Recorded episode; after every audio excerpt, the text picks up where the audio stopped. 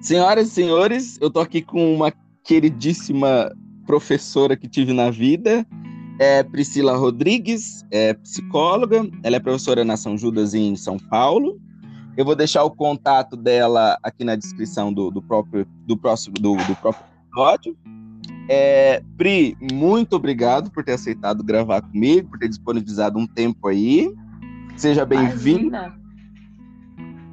Imagina, é um prazer poder estar tá aí junto com você nessa nova empreitada sua. Você sempre com novas ideias.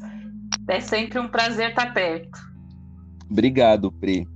É, eu te chamei para a gente falar um pouquinho hoje sobre o para que, que a gente quer o para sempre.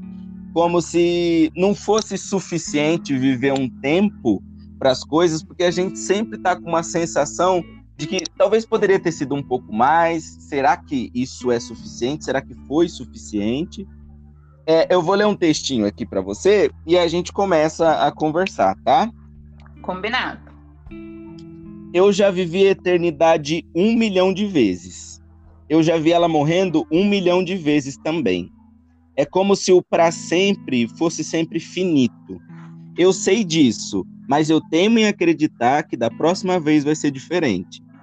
Às vezes eu me pergunto, será que se eu vivesse as experiências 100%, eu precisaria de mais tempo? Porque parece que a experiência é feita de repetições.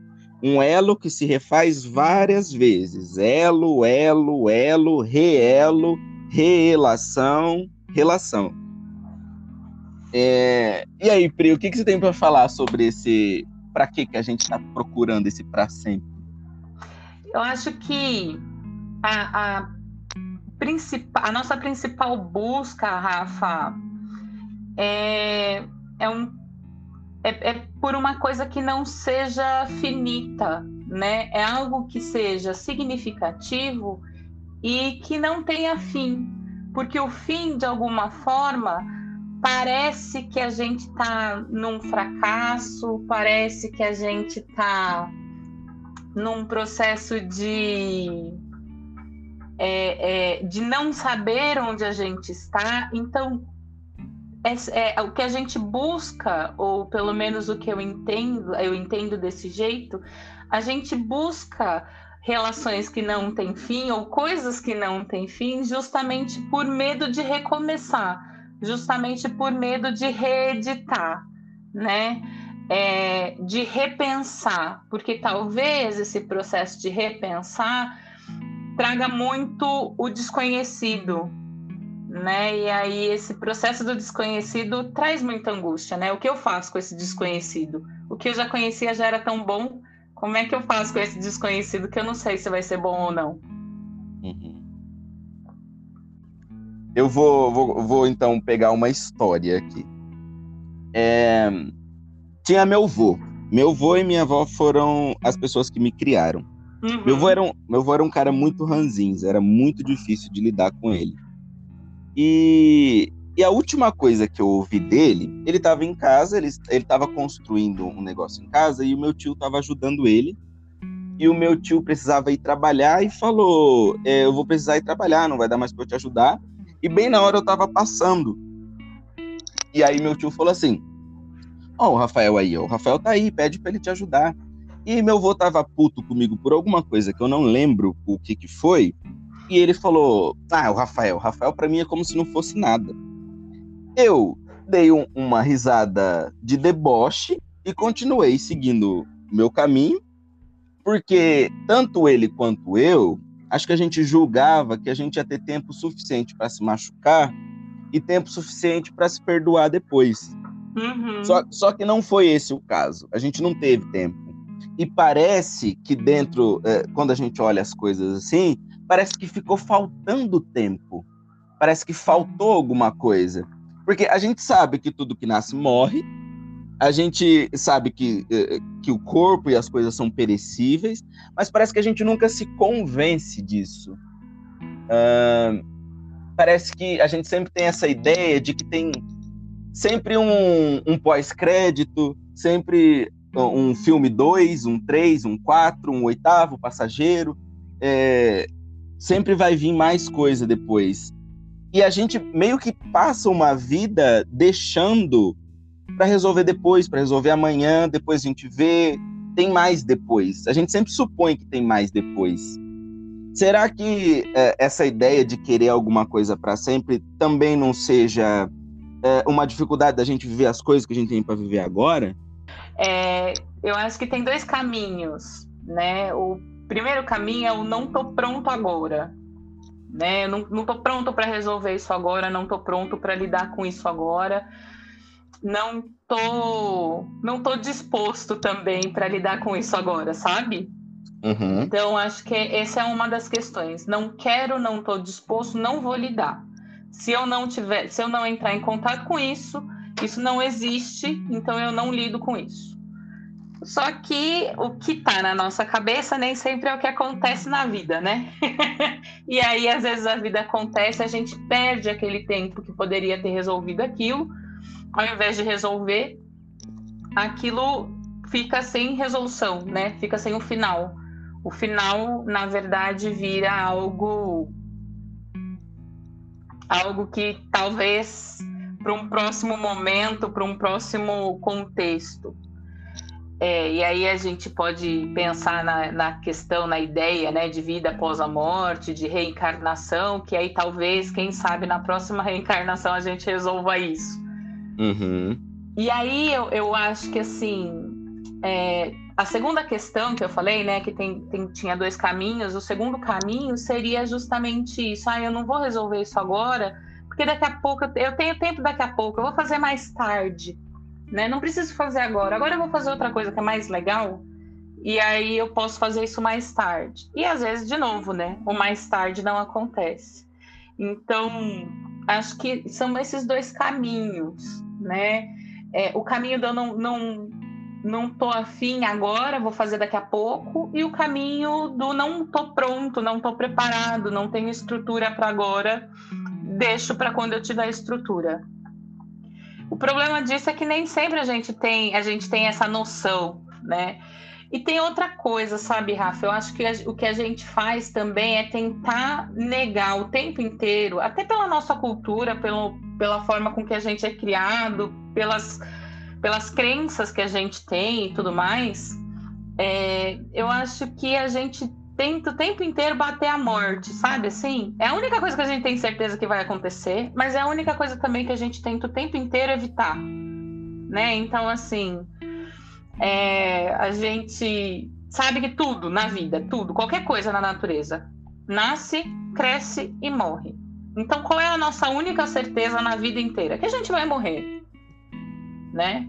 Uhum. É, mas a gente também tenta o tempo inteiro não não não dar noção, não, não dá não ter certeza disso, sabe? A gente tenta, tenta o tempo inteiro bater esse processo. Não, então eu não vou morrer. Então como é que eu não vou morrer? Eu vou ir lá e vou fazer uma plástica, eu vou ir lá e vou fazer qualquer procedimento XYZ que vai melhorar o processo eu vou ficar mais nova, eu vou enganar o tempo, eu vou fazer um monte de exercício, eu vou ficar do jeito XYZ, porque aí eu engano a morte. Né? Eu tento ao, o máximo enganar a morte. Não vou comer carne, vou comer só legumes, não vou comer isso, vou comer só aquilo, justamente para tentar enganar. Só que a gente não engana, né? A gente não, não sai desse processo. Então, é, é, acho que é, é, desse processo de tentar enganar a morte o tempo inteiro que vem essa coisa assim, ah, não, eu deixo para depois, eu faço depois, né? Deixa para depois, eu, eu ajusto depois, eu arrumo depois, eu olho depois. E viver o momento é muito difícil, né, Rafa? Vamos combinar. Viver o momento significa você admitir as dores do momento, a, a, a, parte boa do momento, mas admitir as dores do momento, admitir a angústia do momento, é admitir também a finitude daquele momento. Né? Então é muito difícil, não é algo que a gente esteja preparado para. Sabe o que, que me vem na cabeça? Assim, me vem na cabeça aquela criança que é, que está brincando com os coleguinhas, com os primos, seja lá com quem for, e está na maior farra e tá se divertindo e a mãe tá chamando para tomar banho e a criança não vai. Porque ela quer ficar lá, ela quer continuar na diversão. Uhum. E acho que é isso. Acho que a gente está o tempo inteiro nesse processo. A gente quer continuar naquele processo que a gente já conhece, que a gente já já já domina, que a gente já gosta, que a gente já sabe como é já sabe os defeitos, já sabe as novidades, já sabe tudo. Então, a gente tenta permanecer nesse, nesse momento. Mas, na verdade, a gente tem que pensar que tudo tem um começo, meio e fim. Né? Aquela coisa do felizes para sempre, não sei se existe ou não, mas o mais comum é não ter, né? Por quê? Porque a gente é feito de momentos felizes né? E de momentos não felizes. E tá tudo bem quando a gente não está feliz, né? Não tem problema não estar feliz. Eu acho que o maior problema é quando a gente não admite que não está feliz e fica insistindo numa coisa que não vai ir para canto nenhum. Uhum. Esse, esse momento que a gente começa a se aproximar de um, de um fim, Seja de um fim de um relacionamento, ou seja porque a morte está se anunciando para alguém que a gente ama, alguma coisa assim, ah, que a coisa começa a dar uma pesada, é, a gente vê que, tá, não tem para onde fugir, vamos ter que lidar com isso aqui, acho. Geralmente, né? Porque às vezes até uhum. dá para fugir. É, e aí, e aí vem essa hora que a gente tem que lidar com essa coisa com, com a qual a gente não foi muito feito para lidar, a gente não gosta muito de lidar com isso, mas em algum ponto isso é enriquecedor para a gente, né? Sim, extremamente enriquecedor, né? É, eu, eu tenho repetido, aliás, essa semana é uma semana que eu fiquei repetindo isso várias vezes. É, frustração, o fato da gente estar frustrado, da gente perder algo, é um momento de muito aprendizado porque é por meio que a gente reolha o que a gente fez, acha os pontos que deram certo, acha os pontos que foram bons e acha os pontos que a gente precisa melhorar. Tem vários momentos que a gente é, é, pode, durante a vida, pensar em melhorar. Né? Tem vários momentos que a gente pode. Ah, o que eu poderia ter feito diferente? Então, quando uma pessoa é, morre, né? Ou quando a gente tem o término de alguma relação, o que, que a gente pode pensar? A gente pode pensar, ok, vou sentir falta, é óbvio que eu vou, né? É, mas não necessariamente isso é um fracasso. Isso não é necessariamente um fracasso. Deu certo, deu certo por um X de tempo, né? Deu certo por uma semana, duas semanas, um mês, três meses, um ano, 20 anos né? E por enquanto que deu certo, ok. Tava bom, tava muito bom, a gente se, se ajustou. Agora, a partir do momento que não dá certo, não tem para que é, é, permanecer juntos, né? Ou no caso da morte de alguém, deu certo por enquanto que eu estava com a pessoa, e a partir de agora que a pessoa não está mais aqui, é, o que, que eu posso pensar para as próximas relações? Então, o que, que eu gostaria de ter feito nessa relação que eu posso colocar em outras? Né? O que, que eu posso fazer com outras relações para evitar alguns sentimentos inadequados dessa, para evitar algumas situações de, de conflitos, de tristeza, de mágoa mútua, né? Eu acho que esse processo da perda é um processo que dá para a gente ganhar muito, né? Então, eu perdi algo, mas eu estou ganhando o processo da experiência, eu estou ganhando o processo do repensar, do reanalisar e de pensar como é que eu posso ou o que, que eu posso manter que está ok. Então, é, é, sempre um processo de ganho. A gente está perdendo, mas a gente também está ganhando. Está ganhando algumas certezas de que algumas coisas que deu muito certo e está perdendo aquilo que não deu certo. E aí eu posso repensar, eu posso reanalisar e eu posso mudar, se assim eu quiser. Nesse caso, então, acho que a, a certeza de um para sempre, de que as coisas durariam para sempre, acho que ia estagnar a gente, né? Ia. Iria estagnar a gente, né? Iria fazer um processo de assim. Eu, eu brinco, né? Acho que você já deve ter me ouvido falar isso em alguma aula do processo da síndrome de Gabriela, né? Que é eu nasci assim, eu vou ser sempre assim, vou morrer assim, né, Gabriela? Então, o que, que é isso? É, a ideia do para sempre é, faz com que a gente não olhe as possibilidades que a gente ganha, né, quando a gente começar. Não quer dizer que a gente precisa começar o tempo inteiro, mas o que, que a gente pode ganhar quando a gente tem que recomeçar? Né? O que, que a gente pode ganhar quando a gente perde algo que a gente tinha e que a gente gostaria de manter, mas que infelizmente não pôde. Então, é, a gente tem, a gente é meio que obrigado a mudar, a gente é meio que obrigado a se olhar de novo e a se achar de novo e a se reencontrar. Então, dentro desse processo, é, eu acho que o que, o que a gente ganha é, é a, essa movimentação, essa mudança, né? a gente quiser. Agora, a gente pode ficar estagnado, inclusive mudando.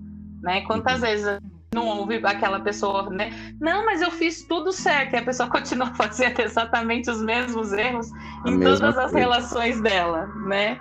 Então, é, acho que é nesse sentido, né? A gente pode se movimentar estando em uma relação, aprender estando em uma, em uma relação, mas geralmente a gente se força mais a aprender quando a gente perde a relação que a gente gostaria de ter, né? Quando a gente tem uma perda, é quase como se fosse um chacoalhão para lembrar para a gente que aquele tempo que a gente achava que tinha, a gente não tem, né? Então esse processo acaba que faz com que a gente reole, a gente se, se reavalie né? E aí, a partir daí, a gente muda, a gente cresce, a gente evolui e a gente busca novas coisas, né? Novas experiências, novas respostas que podem muitas vezes ser muito melhor do que a gente tinha antes. E na maioria das vezes é. Uhum. Enquanto você falava, é, no último episódio aqui do podcast que eu gravei, é, a gente estava conversando sobre os fins e a conservação do objeto. É, quando um final de alguma coisa se abate na nossa vida, é, aquilo não, não sai da gente, aquela pessoa não, não vai embora. E, e eu tenho que encontrar um novo jeito de me relacionar com isso que ficou em mim.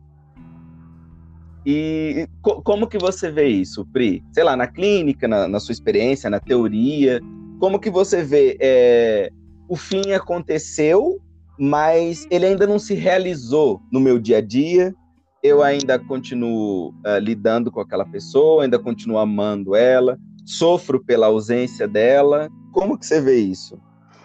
É, então, é, eu acho que o fim ele não se dá assim, fim acabou, ele se dá em partes, né? Ele se dá em pedaços.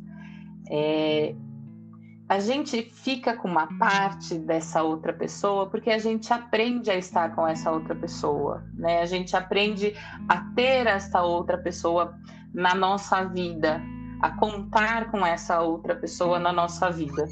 Então, muito do que acontece é justamente desse aprendizado. Então, não é porque acabou, vamos pensar num relacionamento amoroso, não é porque acabou esse relacionamento que é, eu vou deixar de ter aquela experiência comigo, pelo contrário. Acabou o relacionamento e eu vou aprender com aquela experiência, eu vou ter aquele processo comigo para o resto da vida. Eu aprendi, eu guardei na memória, né? Eu vou poder retomar aquele, aquele processo sempre que for necessário. Então, vai ficar, né? É, é, o importante é que vai ficar. E vai ficar justamente para lembrar a gente que tem coisas muito boas, né? Que podem acontecer. E tem coisas muito ruins que também podem acontecer. Então, fica até para a gente aprender. Então, como é que eu é, é percebo esse processo, né? Eu estou percebendo o processo de alerta, eu estou percebendo que está indo para o mesmo caminho, que eu já conheço. Então, acho que a primeira coisa é isso. A segunda coisa é dentro de um, de um relacionamento amoroso, por exemplo, Uh, e aí, esse relacionamento amoroso, vamos entender, tá? Eu tô falando de um amor, qualquer amor, não necessariamente amor é, é casal, mas a gente pode falar de amor mãe e filho, é, neto e, e, avô. A gente tá falando de um relacionamento amoroso, qualquer amor, tá? Uhum é, fica a, a, esse processo que fica e que a gente vai aos poucos abrindo mão né, dessa, dessa lembrança, né, também faz parte do processo de deixar ir. A gente também tem isso na gente, né? A gente fala geralmente do processo de querer manter aquilo que a gente perdeu, mas a gente também tem um outro processo que é o processo de deixar ir né? De perceber que aquilo já não é mais nosso ou que já não tem mais que ficar com a gente e que é melhor ir, né? Então, dentro desse, dessa questão, a gente é, um, é, é devagar que a gente vai se acostumando com a falta, né? Do mesmo jeito que a gente se acostumou com a presença devagar, a gente vai se acostumando com a falta devagar. Então, é, aquela coisa da gente sentir o cheiro da pessoa que a gente gosta, aquela coisa, né? Você tá andando e você sente o perfume. É, aquela coisa de você lembrar a risada da pessoa, né? Ou lembrar da voz da pessoa. Esse processo é um processo devagar. A gente vai abrindo mão devagar, né? É um processo que a gente vai fazendo de uma maneira gradual até para a gente poder se acostumar e poder falar assim, tá, agora ficou só a saudade e não mais a dor, né? E aí a saudade é algo que faz você sorrir, porque você lembra dos bons momentos, lembra de algumas situações e você sorri com esse processo. Então, é, é um processo que aos poucos a gente vai deixando de chorar e vai passando a sorrir quando lembra da, da situação, da pessoa, desse relacionamento de, de, tam, tam, de tamanha importância. Né? Então, do mesmo jeito que a gente aprendeu a contar com aquilo, a gente tem que aprender a não ter mais e a fazer uma passagem, uma ressignificação é, do perdi para eu tive a possibilidade de ter na minha vida por enquanto durou. É, é, é, uma passagem que a gente tem que fazer, é uma ressignificação. E quando a gente consegue fazer essa ressignificação, geralmente a perda perde o peso de, de dor e ganha o peso da, é, da gratidão a gratidão por poder estar com a pessoa perto da gente. Pela oportunidade. Pela oportunidade, isso mesmo. Uhum. O, eu estava pensando aqui em fins de relacionamento, não pela morte em si. É, eu estava pensando, a, a gente é, geralmente julga, e quando a gente encontra alguém que a gente ama e a gente se engancha com esse alguém, é, na, na, na nossa cabeça passa uma coisa tipo assim: isso aqui só vai acabar ou se a gente brigar muito feio, ou se houver uma traição de algum pacto que a gente tem. É, e a gente não conta muito com a hipótese de que em algum momento pode ser que o amor simplesmente acabe, ou aquilo pare de fazer sentido naquele tempo para gente e a relação perca a função ali de repente naquele momento da nossa vida. É, como que você vê o fim do amor, Pri? Então, eu acho que não é o fim. Você sabe, Rafa, eu fico pensando, essa pergunta é uma pergunta que às vezes a gente tem que se re, tem que ficar repensando, né? Ela aparece volta e meia a gente tem que repensar. Eu cheguei a uma conclusão que não é fim de um amor, é uma ressignificação disso, né? Então, é um processo de é, é, deslocamento. Então, eu desloquei para um outro para uma outra finalidade e aí já não tem aquela finalidade inicial. Então vamos pensar no relacionamento amoroso é, parceiros, né? Ah, quando a gente encontra alguém, a gente está todo apaixonadinho, todo deslumbradinho, e aí a gente acha que aquilo nunca vai ter fim, ou se tiver um fim, é mais por uma situação de algo muito absurdo acontecer, né? E aí, conforme o tempo vai, o que, que a gente vai fazendo? Aquela pessoa, aquela relação que a gente vai estabelecendo com aquela pessoa, aos poucos, ela pode ir ganhando um outro significado, que não é mais de um parceiro sexual, mas que é de um amigo, mas que é de um vai quantas vezes no consultório a gente não ouve, né? O parceiro virar, entrar no lugar do pai, entrar no lugar da mãe, né? É, é, entrar num lugar que não é desse parceiro, né? não deveria ser desse parceiro, mas de fato acaba entrando nesse lugar, até mesmo pelas relações, pela, pelo tipo de conversa, pelo tipo de organização que as pessoas fazem, elas acabam entrando por esse caminho. Então, o que é, a gente percebe muitas vezes é que não é que o amor acabou. O amor não acabou, ele só ganhou um outro significado. Então, é, é, deixa de ser o parceiro amoroso, o, o companheiro sexual, e passa a ser alguém que tem uma importância muito maior num outro, é, é, num outro espaço.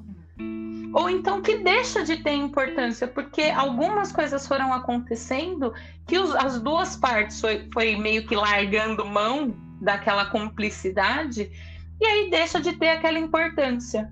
Então, dentro desse sentido, Rafa, eu acho que é uma ressignificação uma ressignificação de importância, uma ressignificação de espaço. Então, qual é o seu espaço? O que é que eu quero com você? Aí eu quero com você um relacionamento amoroso de parceiro, beleza? Vamos ver. Se a gente continuar e mantiver essa ideia juntos, perfeito. Agora, se eu te colocar num, num espaço de filho, num espaço de pai, num espaço de irmão, isso vai necessariamente vir ao fim. Por quê? Porque não dá para relacionamento amoroso com o irmão, com o pai, com uma mãe, né? O Freud já falava isso, então, volta e meia eu, eu, brinco com os, meus, com os meus alunos, eu falo assim, Freud, chega aqui, vem dar uma olhada nisso. né? chega mais! Presta atenção nisso aqui, por quê? Porque é isso, né? A gente vai colocando a pessoa num lugar que não é o dela. E aí é óbvio, essa relação vai ter um problema. E um problema que não é necessariamente é, é, necessariamente para o fim do relacionamento, mas se eu não lidar com esse problema logo, ela é, é vai levar ao fim. Então, não é um, um processo de determinismo de fim, mas eu tenho que querer lidar com isso, eu tenho que querer organizar isso de novo, reolhar e ver onde é que esse processo se perdeu. Se eu não reolhar, se eu deixar a vida aí levando, como na maioria das vezes a gente deixa, o que, que acontece? Chega ao final porque o tipo de relacionamento que a gente está querendo não dá. Não, não existe, não pode existir. Até por uma questão de saúde mental, não pode existir. Uhum. É, enquanto você falava isso, a, a, a, sensação que me veio foi a seguinte: hum. é, as coisas podem e vão mudar, nada está determinado, e, e essa sensação de que as coisas não são constantes me causa angústia. Muito. Me dá angústia. É. E, e aí, Pri? É isso mesmo. E aí? o, o que que eu faço com a minha angústia? O que que a gente faz com a nossa angústia, né? De lidar sempre com o novo, de lidar sempre com o que está mudando. Então, eu num primeiro momento falaria assim: se você está muito sobrecarregado com essa angústia, vai procurar terapia. Uhum. Porque, assim, muitas vezes a gente não dá conta da nossa angústia né? A gente não, não consegue lidar, a gente não sabe nem como começar a lidar com essa angústia. Então, se está muito pesado, vai procurar terapia, alguém que te ajude a trabalhar esse processo. Agora, tem muita essa angústia, a gente tem, e a gente dá conta de lidar com ela. Então, o que fazer com ela? Aí eu preciso saber duas questões, né? Como você lida com o novo? Se o novo é sempre muito ameaçador, vai procurar terapia. Uhum. vai atrás do terapeuta para poder lidar com essa ameaça. O que, que esse novo está representando que é tão ameaçador assim? Agora, se você tem essa angústia, mas até que dá conta do novo de forma adequada, então é assim trabalha com a angústia no sentido de tentar é, entender o processo e ver está fazendo bem ou não para você. Se está fazendo bem, perfeito, permaneça, tente arrumar, tente organizar. Se não está fazendo bem, o que, que pode mudar? O planta vai ser nova, mas vai te fazer melhor do que está ali, do que está ali, né, daquela relação que está ali, se a, a, a conta, né, o resultado dessa conta for sim, é, é joga. Apesar do novo, né, trazer uma certa angústia, ele também traz uma certa euforia, que é aquela coisa assim, nossa, eu posso ter um resultado totalmente diferente do que eu tive até aqui. Então, essa euforia acho que é o que a gente também busca em alguns momentos sabe? Eu uhum. quero, é, é, muitas vezes eu, eu falo com algumas pessoas na clínica que a pessoa fala assim para mim, Rafa, eu quero ter aquele, aquela excitação do começo, sensação de quando eu comecei a fazer isso ou de quando eu comecei o relacionamento. Aí a, a, a fala é sempre a mesma. E o que está faltando para você chegar nessa excitação? Ah, tá faltando o novo. Mas por que você quer o novo? O que, que você tem nessa relação não te traz essa, essa, essa sensação de nossa, começou tudo de novo, esse friozinho na, na barriga. E aí é, é, é onde a gente começa a construir o processo, sabe? Então, saber também traz uma certa, uma certa energia, né? uma certa vontade de continuar e de fazer o processo de novo, de entrar nessa bagunça de novo. Né? Então, é, a mudança é sempre boa, sabe, Rafa? Mas a gente tem que saber como é que a gente está enxergando esse novo, essa mudança. Está trazendo muita angústia, vai, vai procurar ajuda, porque pode ser alguma coisa que você não tinha pensado, né, que estava incomodando e chegou num ponto que está incomodando muito mais, justamente porque você é, nunca pensou, nunca discutiu, nunca trabalhou essa questão. Então, às vezes a terapia é a melhor saída. Uhum. É, a, gente, a gente começa a nossa conversa com uma questão de que é para que, que a gente quer o para sempre. Aí a gente vai conversando sobre isso e a gente vê, ó, vamos ser sincero aqui, vamos ser honesto.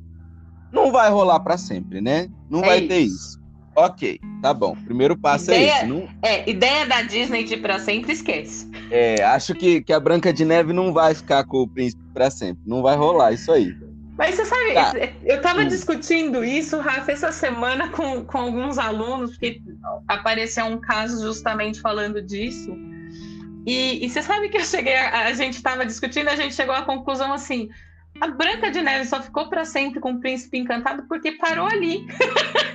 parou exatamente, ali. exatamente. Parou ali no primeiro dia de que os dois estavam juntinhos, né? Porque se a Branca de Neve, de fato, continuasse com o Príncipe Encantado e a gente fosse ver a história continuando, ela ia estar, tá, né, de alguma forma, com estria, com, com celulite. Pri. Oi, você tá me é, ouvindo? É que, é que deu uma cortada aqui, deu uma ah, cortada. Tá. Então, ela ia estar tá com, com celulite, com estria, gordinha, porque teve filho. O príncipe encantado ia estar tá de cueca furada no sofá. Ia ter bafo. ia ter bafo. ia ter chulé. Ia estar tá com uma pancinha E aí esse processo, né, óbvio, ia estar tá com as meias jogadas de um lado para o outro. Então, esse processo a Disney não mostra. Só é para sempre lindo, maravilhoso, porque a Disney para justamente no ponto onde a coisa pode começar a complicar. Então ela para ali. E aí ela fala do felizes para sempre, que não existe, né? Esse processo não existe. Existe e construíram um relacionamento para sempre. Aí a gente conversa, a gente começa a conversar. Uhum. Aí a, a, gente foi andando com a nossa, com a nossa conversa, definiu que esse para sempre aí não vai existir, não vai rolar. Do jeito que a gente fantasia que um dia poderia acontecer. Isso. É, na, naquele texto é, que eu falei no começo, é, é pelo menos na minha realidade, com as pessoas que eu converso, parece que é muito verdadeiro no sentido de tipo assim, é, eu sei que não tem para sempre. Só que isso não não barra a minha fantasia de que quando eu encontrar alguém, eu vou supor que vai ser para sempre, mais uma vez. Sim. E aí, isso vai depender, talvez, muito da maneira como eu e essa pessoa lidamos com as coisas para que isso dure ou não. Isso mesmo, né? Como é que organizar esse processo, né? O, o quanto que vocês vão ter que é, vão ter que uh, investir nesse relacionamento para isso ser para sempre. E às vezes a gente não quer investir tanto, às vezes a gente quer algo mais superficial, né? E aí o para sempre não chega. Mas não chega porque a gente também não está entendendo o que é que a gente quer, né? Então, tem horas que eu quero coisa mais superficial? É claro que tem horas que eu quero coisa mais superficial. Tem alguma coisa de errada com isso? Claro que não, né? Eu posso querer o superficial, eu posso querer o, o processo de mais digamos assim, mais. É, é, mais fluido, vai, um processo mais fluido, né? Um processo que mude mais rápido. É, não tem problema nenhum com isso, tá? Mas se eu quiser algo mais duradouro, se eu quiser algo que vai ficar por mais tempo, eu tenho que também estar disposto a investir nesse processo do duradouro a investir nesse processo do estar é, é, do estar construindo. Então, é, é, retomando o que eu falei, né? É, não existe o felizes e foram felizes para sempre. Existe e foram construindo relacionamento para sempre. Por quê? Porque aí a gente constrói. Quando a gente quer algo que, que dure mais, a gente tem que estar tá ciente de que a gente vai precisar construir algo, né? que esse para sempre não é porque eu juntei aqui o Joãozinho e a Mariazinha e aí por isso eles estão juntos para sempre. Não, eles se conheceram agora. E aí agora sim, a Mariazinha vai ter que saber que o Joãozinho gosta de enfiar o dedo no nariz à noite, né? E o Joãozinho vai ter que saber que a Mariazinha às vezes coça a bunda. E não tem nada de errado com isso. Uhum, e uhum. eu tenho que lidar e aceitar esse processo né? Então, assim, é algo que eu dou conta de aceitar? É algo que eu dou conta de lidar com? É, perfeito. Então, bora, vamos construir. O bom ainda é maior do que os defeitos, as coisas ruins, aquilo que eu não gosto. E aí dá para eu conversar, ô Joãozinho, ó, pega leve, só enfia o dedo no nariz no banheiro, não preciso ver suas catotas. E ele fala: não, beleza, Mariazinha então, se eu vou fazer isso, você também, assim, na hora de coçar a bunda, também vai no banheiro, eu não preciso ver essa cena. E aí os dois entram num acordo. Agora, é, se for uma coisa mais fluida, vai ser motivo para DR. Né? Meu, mas você vive enfiando o dedo nesse nariz, tá fazer o que dele? Né? E aí vira, vira aquela DR que aí a, a gente até conhece, tira um pouco sarro, que na próxima DR você requenta a DR, a DR anterior. Mas lá em 2005, quando a gente estava só ficando, você fez isso, isso, isso, isso e isso. Então, aquilo que não foi resolvido, você vai requentando e vai requentando. E toda vez que você vai for falar, né, com a pessoa, aquilo vai virando uma bola de neve. E aí, assim, seis meses depois, você não quer mais a pessoa, porque a, bola de neve tá gigante. Você não foi construir um processo com essa pessoa, né? Você foi é, deixando lá, não foi ajustando, e aí agora o processo, o, os problemas ficaram imensos, né? É, então a gente tem que saber se eu quero alguma coisa mais rápida, mais superficial, mais fluida, não eu vou ter que investir menos. Agora, se eu quero uma coisa mais duradoura, eu vou ter que investir mais, eu vou ter que estar de, disposto a ceder e ceder também é, e pedir, me comunicar de forma que a pessoa saiba o que eu preciso.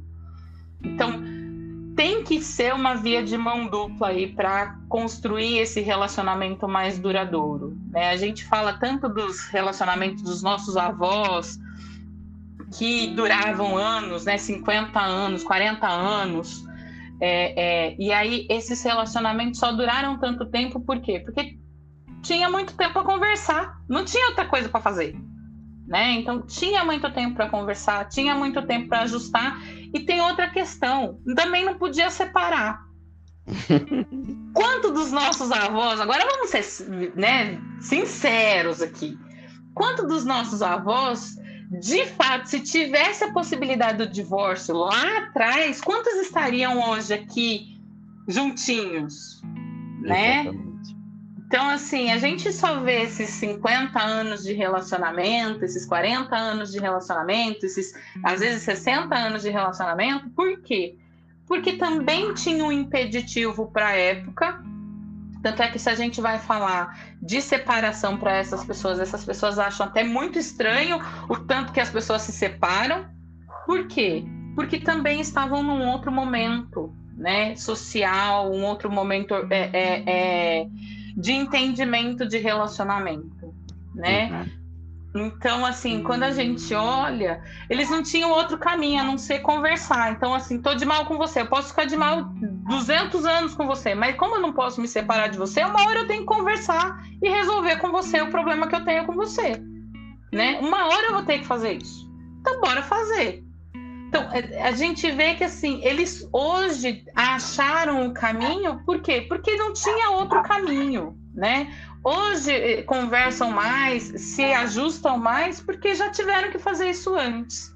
Agora, será que a gente está disposto? Em alguns momentos eu, eu me pergunto, inclusive para mim mesma, dos meus relacionamentos, se eu estou disposta a demandar tanto, tanta energia, tanto tempo para esse novo relacionamento ser duradouro ou será que eu não quero isso? Eu quero só curtir o momento e que tá tudo bem também. Né? E, e aí a gente sabendo dessa resposta evita muito sofrimento e muita angústia. Quando a gente sabe, né? Quando. Isso quando a gente não age de um jeito e quer outra coisa. Então. É, enquanto você estava falando, eu estava lembrando de uma coisa é, muito importante, talvez, de ser falada, quando você falou sobre investir na relação. Porque é, quando eu comecei a fazer terapia, eu era um macaco. Um macaco que, que não estava entendendo nada que estava rolando da, dessas construções humanas. Eu não estava entendendo nada. Que eu ia para terapia e minha psicóloga falava sobre construir relação, sobre investir na relação e eu ficava, o que que essa mulher tá me falando? O que, que ela quer que me que, falar? O que que é isso que ela tá me dizendo que eu não tô entendendo muito bem? E aí teve um dia que eu tava conversando com a Maria Carol. E ela começou a citar algumas coisas sobre investimento em relação. E ela começou a falar: é, vai ter um dia que você não vai estar tá muito afim de ir na casa da pessoa Uhum. E aí você vai ter que tirar a energia de onde você não tem para ir lá. Aí. É isso. Aí vai ter um dia que você vai ter guardado um dinheiro para comprar uma coisa que você estava esperando muito. Só que aí a pessoa com a qual você tá, tá precisando de dinheiro, você vai ter que despender desse dinheiro para dar para ela. Aí vai ter um dia que essa pessoa vai querer sair com os amigos dela que você não suporta. Aí ela vai te chamar e você vai falar: tudo bem, eu vou, vou. Isso é investimento.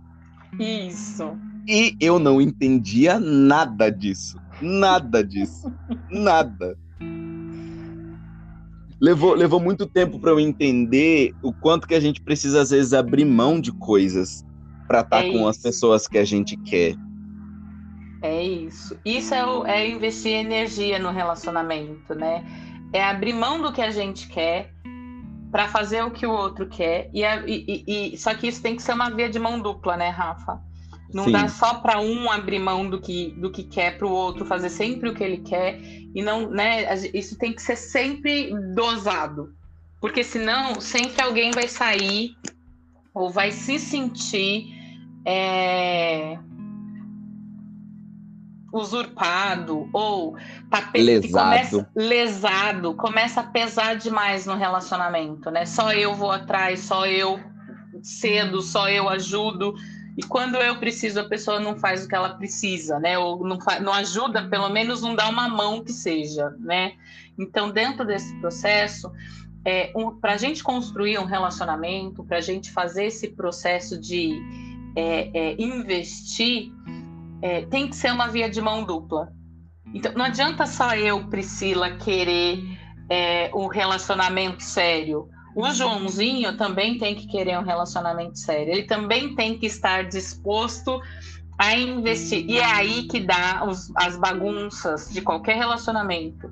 Porque eu acho uma coisa e o Joãozinho acha outra eu tenho uma ideia e o Joãozinho tem outra. A gente fala língua diferente em gramática diferente, né? Isso. E aí o que que acontece?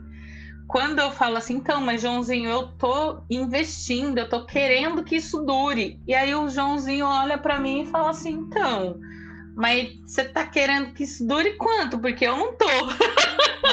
o meu negócio aqui é mais rápido, né? O meu negócio é mais fluido. E aí a gente tem que entender, beleza. Então, para o Joãozinho, eu não sou a pessoa que ele quer investir. E tá tudo bem. Ele segue com o caminho dele e eu sigo com o meu.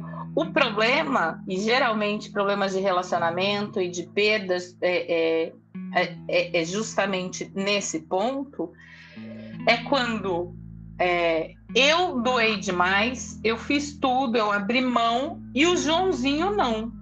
E aí, quando a gente senta para conversar e o Joãozinho fala assim: Não, mas eu quero também, só que eu não quero esse processo exatamente como você está falando. Aí você fala assim: Então, meu, por que, que você não falou isso antes de eu fazer isso, isso, isso, isso, isso? e é aí que a coisa começa a dar ruim, né?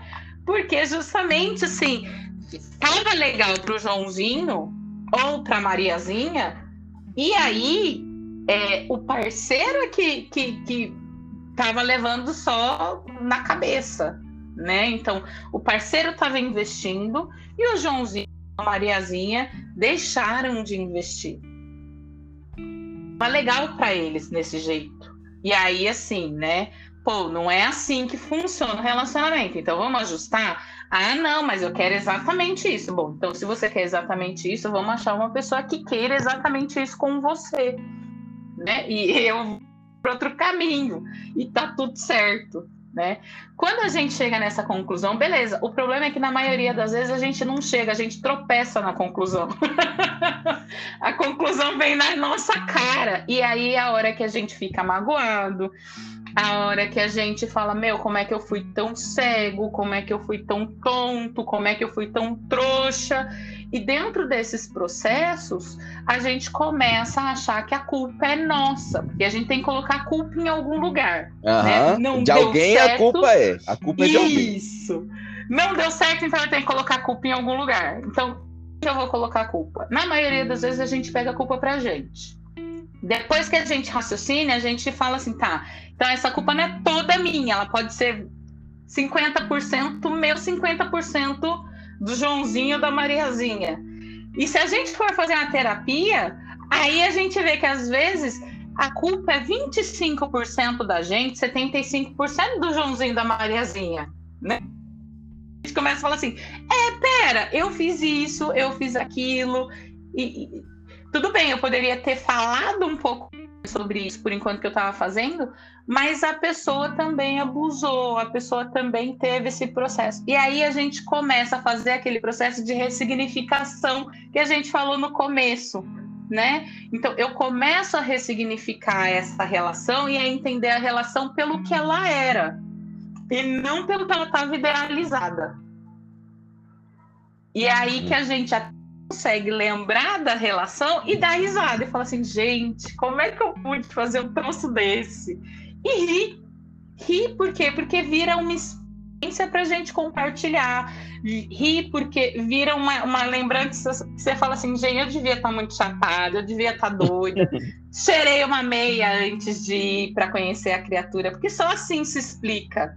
Né? Não é a falta de maturidade, a falta de organização, uma idealização de amor romântico, tipo Disney, né? Então, assim, tem várias coisas que podem acontecer dentro desse processo, justamente para a gente entrar e entender é, é, essa situação dessa forma. Mas quando a gente consegue organizar e entender o processo como um todo, aí a gente ressignifica a relação e dá o peso que ela de fato tem. E aí a gente lembra e sorri da experiência e não mais causador, não mais causa angústia. Talvez fosse um, projeto bonito, uma intenção boa, e escolheu a pessoa errada, talvez. Isso! Eu sempre brinco, eu tenho uma, uma, frase assim que eu sempre ouvi da minha avó e eu sempre brinco com ela, né? A intenção era tão boa e minha avó sempre falava assim: Pois é, mas de boa intenção o inferno tá cheio. O inferno tá cheio. então, assim, comunique logo suas intenções antes da gente chegar num problema um pouco maior, né? E aí a gente é, é, vai achando o caminho para essa intenção se tornar de fato realidade. Porque não adianta ficar só no plano das ideias e da fantasia. Se você quer algo, tente trazer este algo de uma forma concreta, né? Ache um processo de fazer este algo de uma forma concreta. Tá certo. Ótimo, Pri. Pri, eu acho que a gente tem o material. Ai, é... que delícia. Pri, olha, muito obrigado, viu? De verdade, por disponibilizar seu tempo, sua energia para mim. Imagina! É sempre um é. prazer, Rafa. É de verdade um prazer. Sempre gostei muito das nossas trocas. As nossas trocas sempre foram extremamente ricas e fazer esse processo com você é uma delícia. Muito gostoso mesmo. Eu que agradeço. Nossa, muito obrigado de verdade. Eu vou deixar seu e-mail no, na descrição do episódio. Combinado. É, você quer concluir? Quer falar alguma coisa aqui para a gente terminar?